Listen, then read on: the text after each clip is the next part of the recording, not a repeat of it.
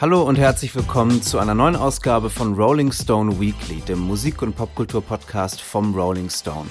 Mein Name ist Jan Jekal. Ich freue mich sehr, heute wieder hier zu sein mit Birgit Fuß. Hi Birgit. Hallo, ich freue mich auch. Das ist ja eine sehr ereignisreiche äh, aufregende Woche aus also Popmusiksicht. Es gibt ja wirklich viel zu besprechen, viel zu berichten. Nicht zuletzt, dass es eine neue Single von Billy Joel gibt, also dem der Legende, von der man dachte, dass sie, äh, was neue Musik angeht, eigentlich in Rente wäre und, und dass er jetzt nur noch jeden Monat im Madison Square Garden vor vollem Haus äh, konzertiert. Aber er hat tatsächlich eine neue Single veröffentlicht, beziehungsweise, wo wir das jetzt gerade am Donnerstag Vormittag aufnehmen, wird die Single veröffentlichen. Ähm, das heißt, ich schneide jetzt einmal kurz zu der Birgit in die Zukunft, äh, die mir eine Sprachnachricht geschickt haben wird, wo sie ihre Reaktion auf diese neue Single erzählt. So, jetzt habe ich gerade die neue Billy Joel Single gehört, Turn the Lights Back On. Und es ist ja schon mal ein sehr passender Titel, denn Billy Joel hat ja in den letzten Jahren sehr viele Konzerte gegeben, aber so gut wie gar keine Popmusik mehr gemacht. Er hat 2007 mal den Song Christmas in Fallujah veröffentlicht, den allerdings Cass Dillon gesungen hat, also nicht er selbst. Und davor gab es 2001 ein klassisches Album, aber sonst nichts seit River of Dreams 1993, also seit 31 Jahren. Insofern einfach schon eine Sensation, dass Billy Joel wieder einen Popsong rausbringt und aber ich muss sagen, es ist schon sehr berührend, wenn man die ersten Takte hört. Natürlich sein klassisches ähm, Piano und dann seinen Gesang und ähm, die ersten Zeilen sind Please open the door, nothing is different, we've been here before. Ja, man fühlt sich auch sofort wieder zu Hause. Es ist ein ähm, sehr schönes Liebeslied, finde ich. Es ist bestimmt nicht der beste Billy Joel Song aller Zeiten, aber es ist einfach wunderschön, es wieder zu hören. Und auch bei diesem Lied fällt wieder auf, wie wahnsinnig schwer Billy Joels Songs zu singen sind. Also, dass er das auch immer noch so hinkriegt. Man weiß natürlich nicht mit wie viel Studiotechnik, aber es ist schon echt sensationell und einfach ein ganz einzigartiger Typ, der, das kann keiner so wie er. Es ist einfach, ein, ja, es ist ein richtig klassisches Billy Joel Stück und am Ende stellt er ja die Frage, ob es zu spät ist, um das Licht nochmal anzumachen. Und da würde ich sagen, er wird jetzt im Mai 75, aber es ist einfach nie zu spät für Billy Joel und man kann hoffen, dass ein Album folgt. Du hast es gesagt, es ist ein klassischer Billy Joel-Song. Äh, sein Klavier, sein Gesang, es ist ein Walzer, es beginnt nur mit ihm und dem Piano und öffnet sich dann immer mehr. Das Stück wird immer epischer. Ähm, und ist ja auch ein ziemlich dramatisches Stück, ne? Ja, du hast gesagt, ein Liebeslied. Ähm, aber wirklich ein tragisches Liebeslied oder ein zweifelndes. Ne? Es steht ja so die Frage, ist es zu spät? Habe ich es versäumt? Äh, er singt Maybe I was blind, but I see you now, was mich an äh, an das Elvis-Stück Always on My Mind erinnert, wo es ja um genau das Gleiche geht oder, oder genau die gleiche Situation beschrieben wird und wo Elvis ja auch singt, Girl, I'm so sorry, I was blind. Und äh, ja, wirklich ein dramatisches Lied. Er, er geht dann auch richtig an die Grenzen seiner, seiner Stimme, äh, äh singt sehr kraftvoll, singt sehr hoch Manchmal, wenn Veteranen neue Musik veröffentlichen, geht das ja so ein bisschen nach hinten los, gerade was auch die Produktion angeht. Dann ist es zu, zu glatt, zu überproduziert, ähm, zu korrigiert die Stimme. Und das finde ich ja alles, alles in Ordnung. Also ich finde, das hat einen sehr, äh, schon einen sehr organischen Klang. Es könnte vielleicht ein bisschen erdiger sozusagen sein, gerade mit den anderen Instrumenten. Ich habe das Gefühl, das klingt schon so, als ob das Schlagzeug und, und die anderen Instrumente jetzt nicht unbedingt mit ihm in einem Raum sind, sondern nachträglich aufgenommen wurden. Aber ähm, ja, ich denke, ein klassischer Billy Joel-Song und, und genau das, was viele Leute sich gewünscht haben wahrscheinlich. Und damit wieder zurück in die Vergangenheit. Ja, ich sagte es schon eingangs, viele Dinge sind passiert diese Woche. Wir werden da gar nicht die Zeit haben, da, da das so alles so ausführlich zu besprechen. Aber zwei Trennungen ähm, möchten wir noch mal kurz ähm, hervorheben, weil die schon ganz erstaunlich sind und ähm, Birgit, wie du es gerade auch gesagt hast, irgendwie exemplarisch für für unsere Zeit. Äh, worum handelt es sich denn? Ja, zum einen hat sich wohl ähm, BMG von Roger Waters getrennt. Das ist noch nicht äh, offiziell bestätigt, aber sieht ganz so aus ähm, wegen seiner eben israelfeindlichen Äußerungen und naja, all dem ich sag mal Bullshit, den Roger Waters in letzter Zeit so geredet hat. Kann man natürlich darüber diskutieren, ob das sinnvoll ist. Grundsätzlich hat jede Firma das Recht, mit den Leuten zusammenzuarbeiten, mit denen sie möchte. Ja, ist, ist eine schwierige Geschichte, die ganze Roger Waters Geschichte. Und die andere große Trennung äh, ist die von TikTok und äh, der Plattenfirma Universal, ähm, wo es ganz im Gegensatz zu der Roger Waters Geschichte, die ja noch so ein bisschen irgendwie unklar ist und da gibt es auch keinen, also bisher stand Donnerstagvormittag, äh, gibt es kein öffentliches Statement so richtig. Also Waters hat das halt in, in, in einem Interview irgendwie so äh, so gedroppt, aber aber äh, BMG hat sich jetzt nicht irgendwie öffentlich dazu geäußert. Ähm, das wird dann sicherlich, äh, also eine offizielle Stellungnahme wird, wird dann sicherlich auch bald folgen.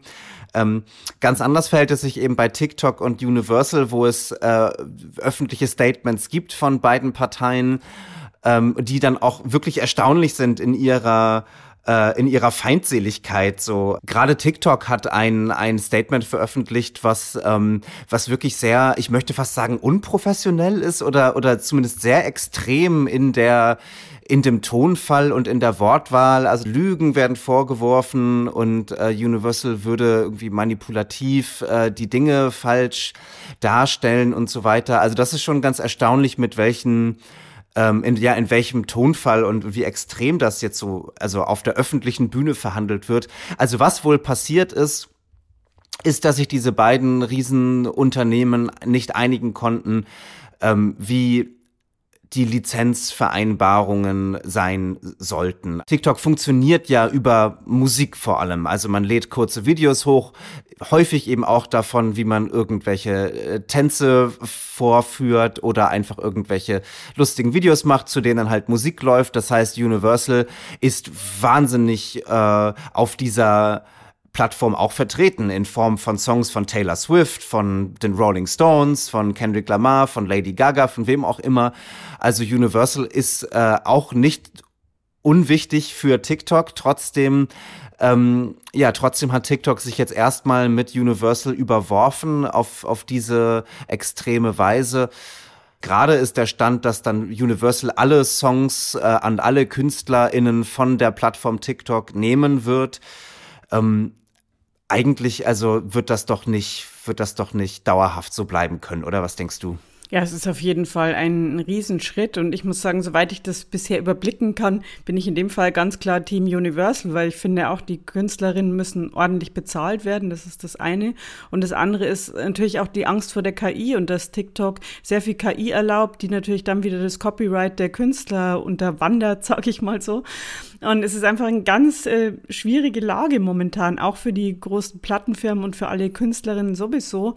Und ich finde es schon richtig, dass da jetzt mal jemand sagt, ähm, das geht so nicht. KI ist ein total äh, entscheidender Punkt, ne? Also wenn jetzt, äh, äh, wenn man jetzt auf TikTok irgendwie das Tool hat oder Leute äh, fleißig irgendwie Taylor Swift Songs oder Songs im Stile von Taylor Swift jetzt von, von einer KI generieren lassen, dann ist das natürlich Geld, das dann nicht mehr äh, bei Universal landet. Ähm, also das ist jetzt ein sehr extremes Beispiel, aber um es zu verdeutlichen, warum da jetzt auch an diesem Punkt, also an diesem his historischen Schlüsselmoment kann man wohl sagen, jetzt äh, ähm, ja, also man als, als, als Label jetzt ein ganz großes Interesse hat, da jetzt so die richtigen Weichen zu stellen für die, für die Zukunft, um, um sich dann nicht in einigen Jahren äh, zu wundern, ähm, wo man, wo man denn geblieben ist und, und welche monumentale technologische Entwicklung man da verpasst hat. Ja, absolut. Und das ist ja auch nicht nur ein Thema für ähm, Plattenfirmen. Ich sag mal so, Universal Music geht's ja relativ gut. Die haben jetzt nicht so viel zu befürchten.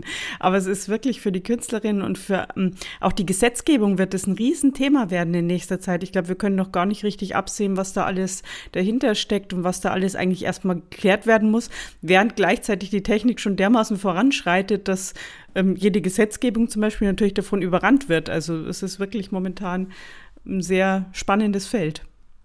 Ja, ja, es schließt auch wirklich alle, jede Kunstform mit ein. Ne? Das war ja auch ein Riesenthema bei den großen Streiks in Hollywood letztes Jahr, also bei den Schauspieler, bei, bei den streikenden Schauspielern nicht zuletzt, äh, die ja auch sicherstellen wollten, dass, dass nicht einfach ihre, ihre Gesichter gescannt werden können und sie dann äh, zukünftig eingesetzt äh, werden, also ihre digitalen Avatare zukünftig eingesetzt werden und sie dann halt nichts, nichts daran verdienen oder so. Also ähm, was auch jetzt Zukunftsmusik ist an diesem Zeitpunkt, aber wo man sicherlich auf einer legalen oder auf einer juristischen Ebene jetzt schon genau drüber nachdenken muss, welche Rechte man sich sichert, um, um dann eben nicht äh, völlig überwältigt zu werden in einigen Jahren. Ja, es berichtet, genau wie du sagst, es ähm, betrifft wirklich alle Bereiche von Kunst, also natürlich auch Maler, Schriftsteller und so weiter. Also Riesenthema. Ich würde noch einmal kurz ähm, auf ein anderes Thema, also es ist so viel passiert letzte Woche, da kommen wir kaum hinterher. Ähm, das äh, hatte ich jetzt auch gerade noch äh, bei rollingstone.de gelesen und fand ich ganz witzig, dass Adele jetzt ja noch, äh, die ja eine Las Vegas Residency zuletzt hatte und lange nicht mehr getourt war oder, oder auch gar nicht mehr zu touren scheint, aber sie hat jetzt angekündigt, dass sie vier Deutschland-Konzerte im August ähm, machen wird, beziehungsweise vier München-Konzerte, also eine kurze Residency in München. Offenbar wird dann ähm, nur zu diesem Zwecke eine Bühne errichtet äh, auf dem Münchner Messegelände, wo dann jeden Abend 80.000 Leute äh, Platz finden werden. Und sie hat das auf Insta auch irgendwie ganz flapsig angekündigt und meinte dann irgendwie auch, ja, München, das ist ja schon ziemlich random.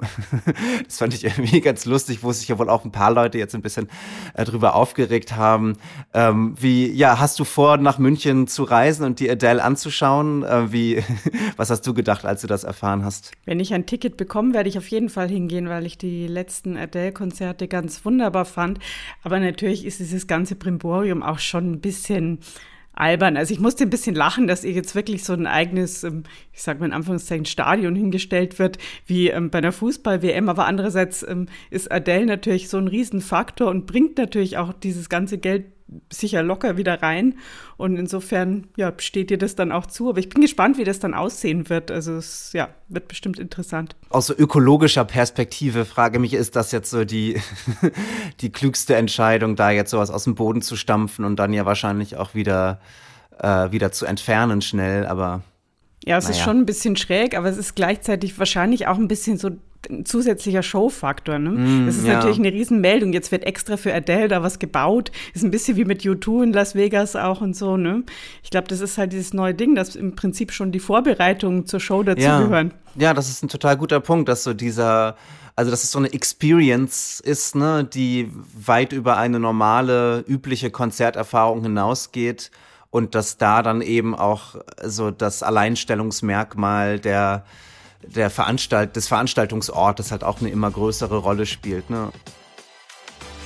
Wir wollen noch, bevor wir zum Album kommen, über ein Sonderheft sprechen, in das du viel Liebe und Arbeit gesteckt hast äh, und was jetzt erscheint, nämlich das Rolling Stone Sonderheft zu Depeche Mode auf äh, 160 Seiten, alle Texte, die in den letzten 20 Jahren äh, im deutschen Rolling Stone, äh, oder mehr als 20 Jahre, ne, fast 30 Jahre, du wirst mich gleich dann noch korrigieren, äh, erschienen sind. Ähm, ja, bevor ich noch mehr äh, Halbwahrheiten von mir gebe, ähm, erzähl mal kurz, was, was hat das mit diesem Sonderheft auf sich? Ja, Depeche Mode sind ja wirklich eine ganz einzigartige Band einfach, kommen jetzt im Februar wieder auf Tournee und haben wir uns gedacht, es wäre doch schön, einfach mal alle Texte, die wir ohnehin schon haben, nochmal zusammenzufassen in einem Sonderheft und das seit 1997 1997 begleiten wir die Band. Es gibt den deutschen Rolling Stone ja seit 94. Seit 97 begleiten wir die immer mit großen Interviews, mit Titelgeschichten und so weiter.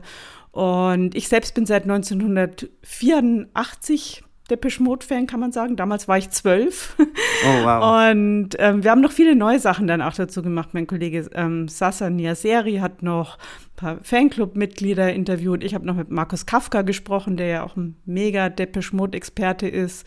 Und es ist einfach, es hat wahnsinnig viel Spaß gemacht, dieses Heft zusammenzustellen, weil man auch so durch die Epochen einfach geht mit der Band. Und es ist ja schon eine Band, die sehr viel unterschiedliche Phasen durchgemacht hat. Und das sieht man darin eben auch sehr schön. Und wir haben ganz viele tolle Bilder von Anton Corbin bekommen und haben Live-Reportagen drin. Und ähm, ja, also für mich war es eine große Freude, an diesem Heft zu arbeiten. Und ich hoffe, das merkt man dann auch wenn man es aufblättert. du hast gesagt, 1984 bist du Fan geworden. Das war dann ja noch ähm, bevor, also das war nach Just Can't Get Enough, also sie waren schon ähm, so Popstars, kann man sagen, aber es war ja auch noch bevor sie so richtig, richtig gigantisch waren, ne? Ja, in Deutschland wurden sie da, gerade da eben wirklich sehr äh, berühmt. Das war zu dem Album Some Great Reward mit den Hits People Are People und Master and Servant. Und da waren sie dann schon auch jede Woche in der Bravo, die ich natürlich als Zwölfjähriger auch immer gekauft habe.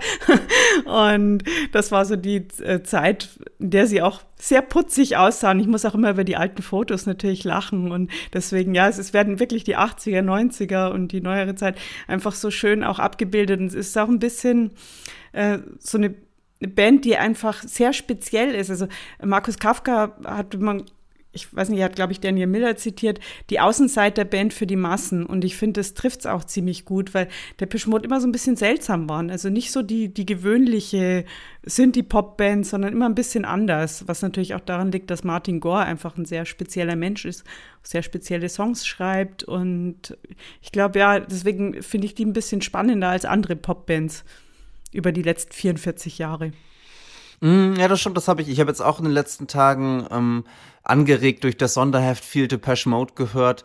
Und ähm, ich muss auch sagen, es war eine Band, die ähm, vielleicht, weil sie mir immer schon als so eine gigantische Stadionband, äh, also erschienen war sozusagen, als ich das erste Mal von, von der Band gehört hatte, waren sie einfach schon so die waren sie einfach so Legenden und, und so ein riesiger Act, ähm, dass mich das vielleicht so ein bisschen, ähm, dass, dass, dass, dass vielleicht mein, mein Anreiz, so tief einzusteigen in das Werk, gar nicht so großer wie bei so bisschen kleineren Bands vielleicht, äh, die mich dann mehr gereizt haben. Aber jetzt auch gerade äh, in den letzten Tagen, wo ich viel Depeche Mode gehört habe, habe ich das auch total so wahrgenommen, wie strange die wirklich sind und wie originell sie sind und wie man da wirklich viele Sounds hört und auch viele Harmonien und auch also so Songstrukturen sozusagen, die wirklich ungewöhnlich sind. Und zugleich sind sie häufig total catchy und und und Martin Gore ist ja ein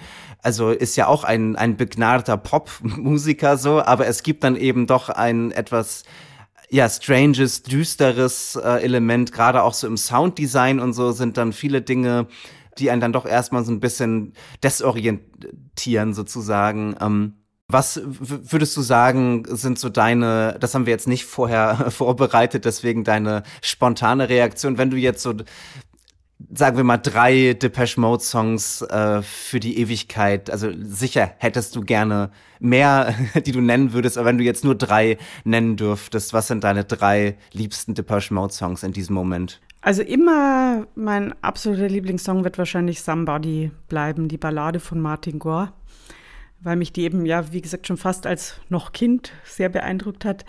Dann würde ich jetzt momentan einfach sagen, Never Let Me Down Again, weil das jetzt auch live eben einfach immer so ein Brecher ist. Und in letzter Zeit habe ich seltsamerweise ganz oft an Walking in My Shoes gedacht, weil ich glaube, dass das was ist, was momentan in der ganzen Gesellschaft total fehlt. Also da kommt ja immer dieser Satz vor, try walking in my shoes, was ja bedeutet, versuch dich doch mal in meine Lage zu versetzen. Und ich habe in letzter Zeit ganz häufig gedacht, dass die Welt wirklich sehr viel besser wäre, wenn das mehr Leute mal machen würden. Aber es ist natürlich wahnsinnig schwer, drei Songs rauszupicken, weil Depeche Mode so viele wirklich große Songs haben, obwohl sie ja gleichzeitig, weil du gerade das Stadion eben erwähnt hast, eigentlich überhaupt keine Stadionband sind. Also es ist ja keine Musik fürs Stadion. Stadionrock ist ja was ganz anderes. Und trotzdem ist ihnen das gelungen. Also auch das ähm, faszinierend.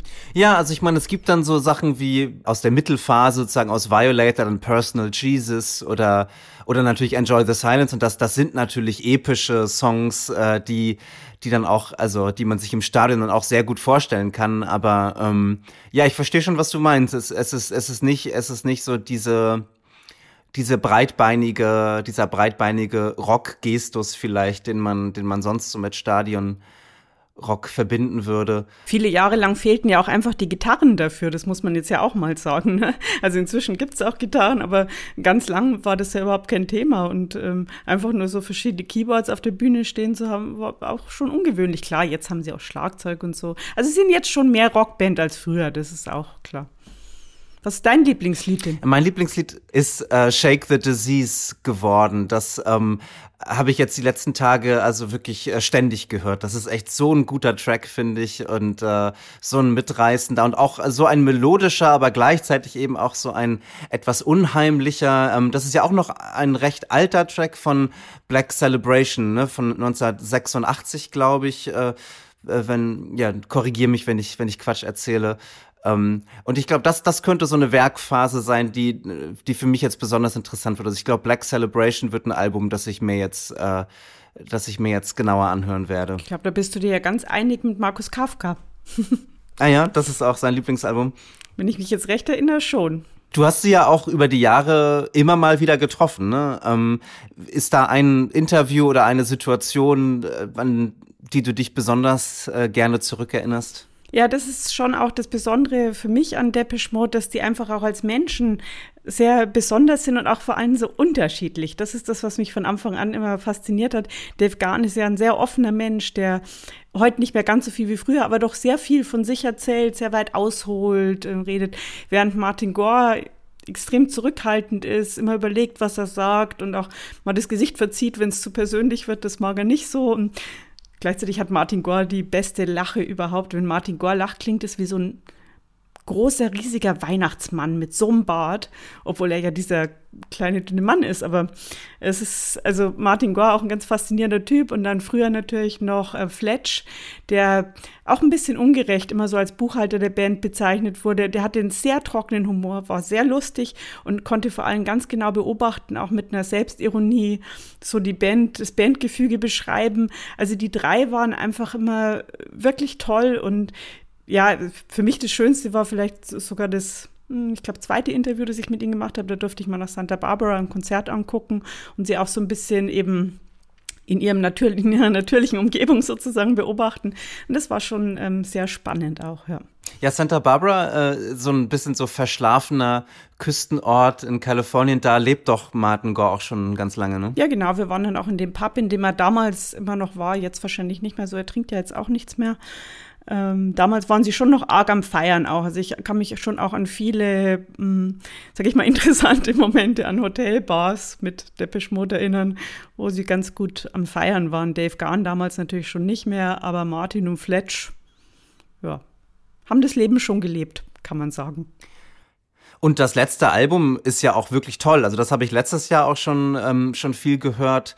Memento Mori. Ich finde auch, dass Memento Mori nach vielen Jahren, in denen ich oft äh, die Menschen lieber mochte als ihre Musik, ähm, echt wieder ein richtig starkes Album ist. Und deswegen freut es mich so, dass wir gerade jetzt dieses Sonderheft machen, nicht nur auch ein bisschen als ähm, Hommage an ähm, Fletch, eben der ja gestorben ist vor äh, fast zwei Jahren, sondern auch, weil es jetzt eben so eine starke Phase nochmal ist von Depeche Mode. Und es macht natürlich immer viel mehr Spaß, mit sich mit der Band zu beschäftigen, wenn man das Gefühl hat, die ist echt noch nicht fertig und die haben noch einiges ähm, drauf und ähm, profitieren nicht nur von den Ruhm der Vergangenheit. Also das finde ich zum Beispiel auch interessant, dass Depeche Mode gar nicht so begeistert sind von solchen Sonderheften und so weiter, weil sie eigentlich gar nicht so zurückblicken möchten, sondern sie wollen immer sich mit der Jetztzeit und mit der Zukunft beschäftigen. Und das finde ich doch nach 44, so, fast 44 so erfolgreich erfolgreichen Jahren irgendwie auch erfrischend, dass eine Band sagt, möchte ich gar nicht, dass ihr dauernd davon redet, was wir alles Tolles gemacht haben. Aber für ja alle anderen äh, gibt es jetzt 160 Seiten Depeche Mode äh, in dem neuen Rolling Stone Sonderheft über die Band, was ihr jetzt an jedem Kiosk bekommen Oder könnt. Oder auch online bestellen bei uns. Kommen wir nun zum Album der Woche und da gibt es auch ein, ähm, eine Verbindung zu Depeche Mode, nämlich den Produzenten. James Ford, der Produzent des letzten Depeche Mode Albums, hat auch dieses Album produziert. Und sonst könnte es nicht unterschiedlicher sein, denn wir haben es hier mit Debütantinnen zu tun. Also Depeche Mode seit 40 plus Jahren dabei. Diese Band hat gerade erst angefangen. The Last Dinner Party heißt sie und Prelude to Ecstasy heißt das Album. Eine Londoner Band, die aus fünf Frauen besteht. Abigail Morris, die Sängerin, Emily Roberts, Leadgitarre, Lizzie Mayland, Gitarre, Georgia Davis, Bass, Aurora Nischewski an den Keyboards. Die haben sich ähm, 2020 in London kennengelernt an der Uni.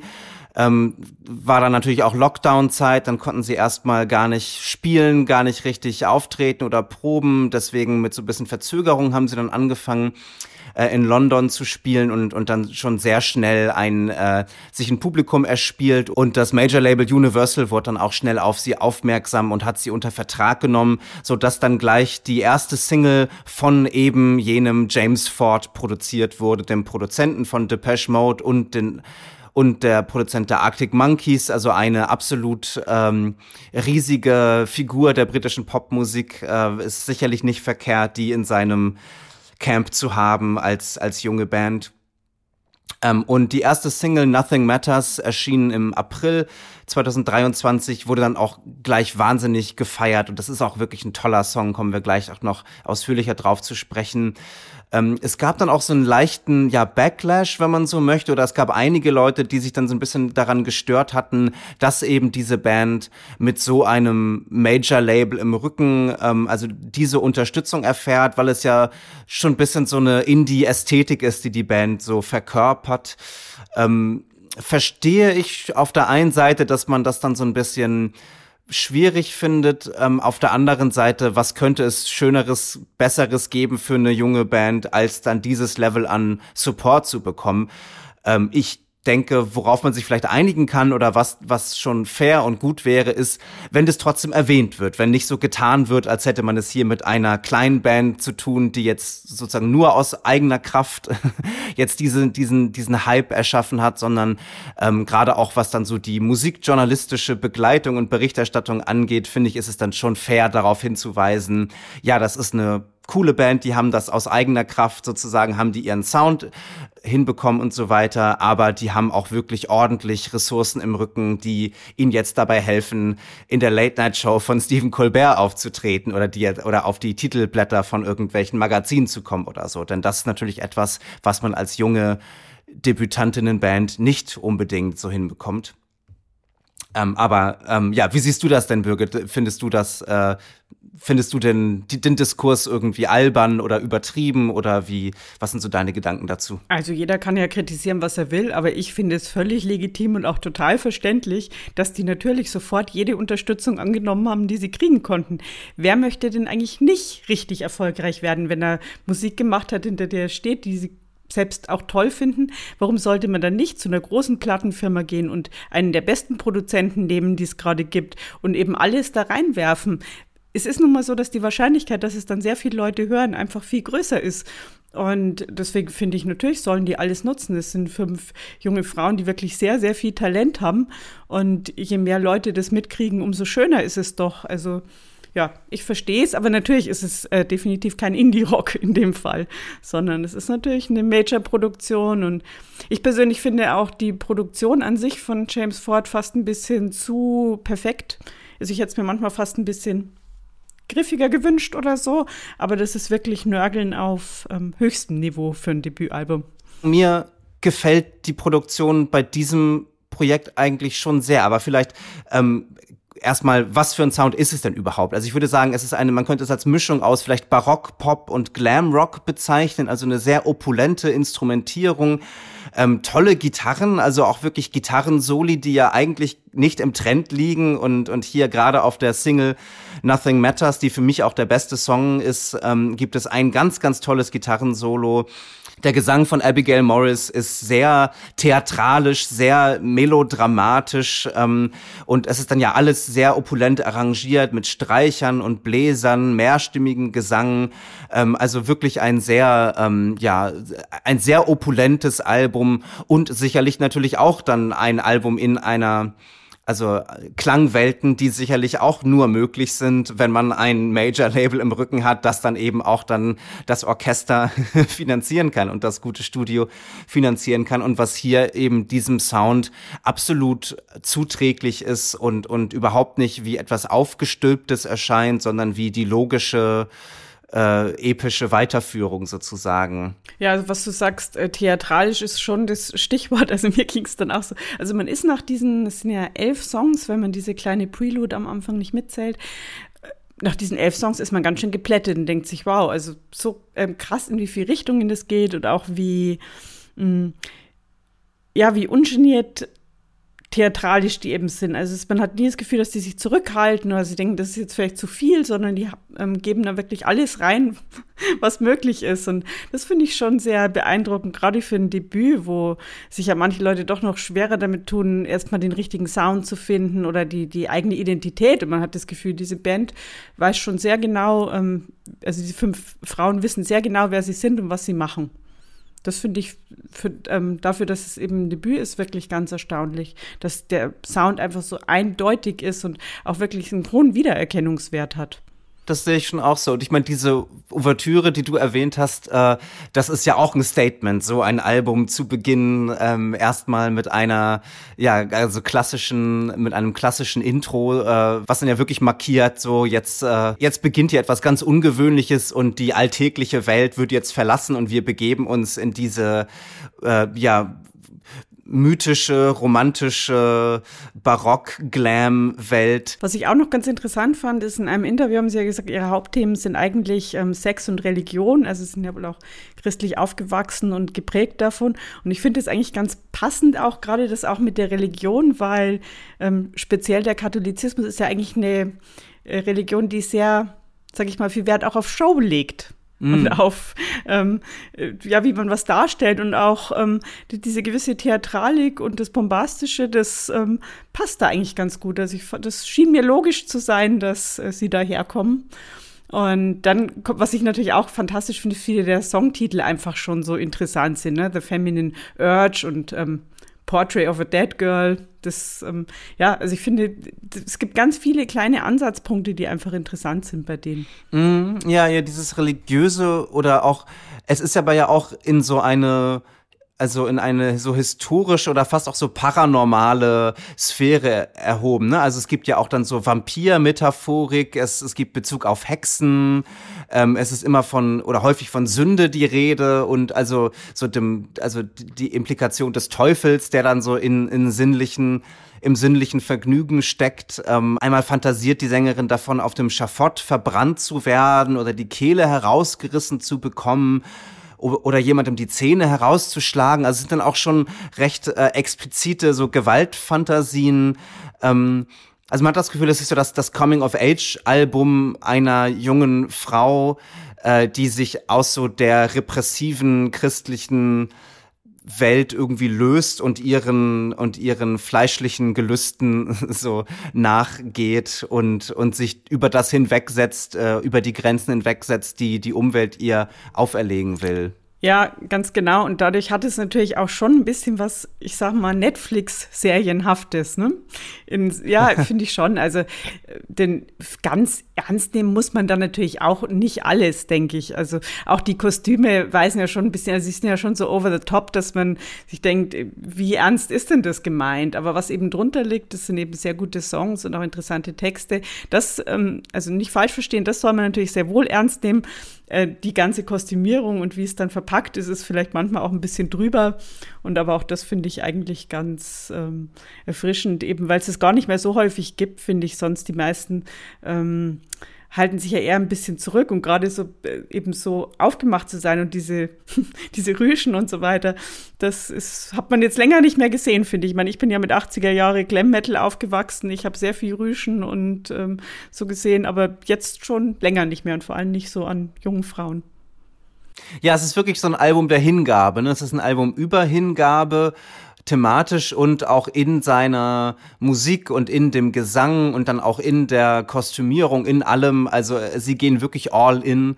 Ich muss sagen, ähm, ich habe das Album ja rezensiert für, für die äh, neue Rolling Stone Ausgabe und da habe ich äh, vier Sterne gegeben und daran, also halte ich auch fest. Ich hatte zwischendurch mal überlegt, ähm, ob ich vielleicht sogar ein bisschen runtergehen möchte. Also weil ich dann doch gemerkt habe, nach dem Rezensieren des Albums, auch irgendwie habe ich jetzt gar nicht so das Bedürfnis, das jetzt weiterzuhören. Also es, es ist mir dann aufgefallen, ähm, oder es ist mir eigentlich aufgefallen, als ich mich jetzt wieder auf diese Folge vorbereitet habe, ähm, dass es, dass ich dieses Album dann so ein bisschen verloren hatte oder vergessen hatte.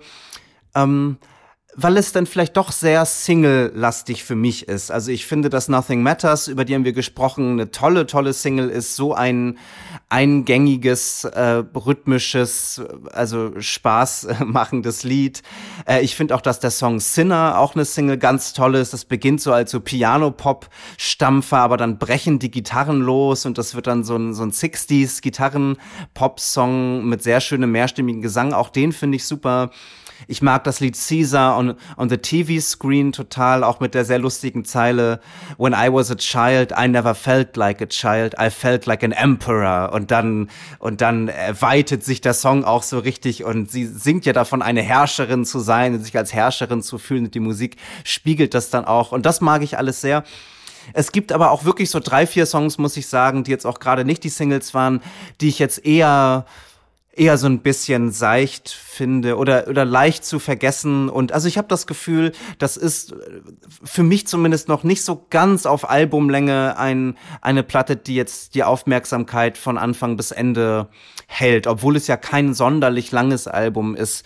Ähm, also ja, ich denke, die Singles sind absolut die Standout-Tracks und und völlig zu Recht sind das Lieder, über die gesprochen wird und die einen Hype ausgelöst haben. Ähm, bin auf jeden Fall gespannt, was weiter mit dieser Band passiert, so und und äh, wünsche ihnen nur das Beste und erwarte auch noch einiges. Ähm, ja, so geht's mir mit diesem Album. Siehst du das anders? Äh, wie wie geht's dir? Nee, da sind wir uns mal einer Meinung, das sehe ich ganz ähnlich und ich würde auch vier Sterne geben, zuversichtliche vier Sterne, weil ich glaube, da geht noch mehr, wie du schon sagst, aber ich finde eben für ein Debüt ist es wirklich fantastisch und einfach eine Freude, das anzuhören. Und deswegen würde ich Ihnen auf jeden Fall vier Sterne geben. Ja, wir werden unsere Lieblingslieder von The Last Dinner Party auf die Playlist aufnehmen, ähm, in die Playlist aufnehmen, Rolling Stone Weekly auf Spotify. Da äh, werden wir dann auch die Depeche Mode Songs, über die wir gesprochen haben, aufnehmen. Die drei von Birgit und den einen von mir werden sicherlich äh, viele von euch kennen, aber einige vielleicht ja auch nicht. Ähm, und, äh, und, und vielleicht dann auch diese Band, von der man vielleicht denkt, dass sie einem so vertraut ist oder dass sie so bekannt ist, Depeche Mode, äh, vielleicht ja auch die Anregung, dann mal tiefer einzusteigen, wie ich auf jeden Fall jetzt in der vergangenen Woche die Anregung absolut äh, bekommen habe. Nochmal der Hinweis auf das Sonderheft über Depeche Mode ähm, was ihr jetzt überall bekommen könnt. Und auch den Hinweis auf die aktuelle Ausgabe vom Rolling Stone, die jetzt ja erschienen ist, mit Green Day auf dem Cover. Wir haben im Podcast schon drüber gesprochen und da gibt's jetzt die lange äh, die lange Geschichte von unserem Kollegen Max Gösche, der die Band getroffen hat. Es gibt auch ein langes Stück über The Last Dinner Party, also wirklich die Ausgabe äh, zu diesen letzten Podcast-Folgen. Nächste Woche kehrt Mike wieder zurück und wir sprechen über das neue Album von Brittany Howard. Das ist die äh, Sängerin von der Band Alabama Shakes. Da bin ich sehr gespannt, über dieses Album zu sprechen, weil ich glaube, dass Mike und ich da ziemlich äh, äh, verschiedene Meinungen haben. Da äh, freue ich mich drauf, ein bisschen hitziger als heute vielleicht zu diskutieren. Aber ja, sehr schön, äh, Birgit, dass du heute hier warst. Vielen Dank, dass du dir die Zeit genommen hast. Vielen Dank. Und dann bis zum nächsten Mal. Macht's gut. Tschüss.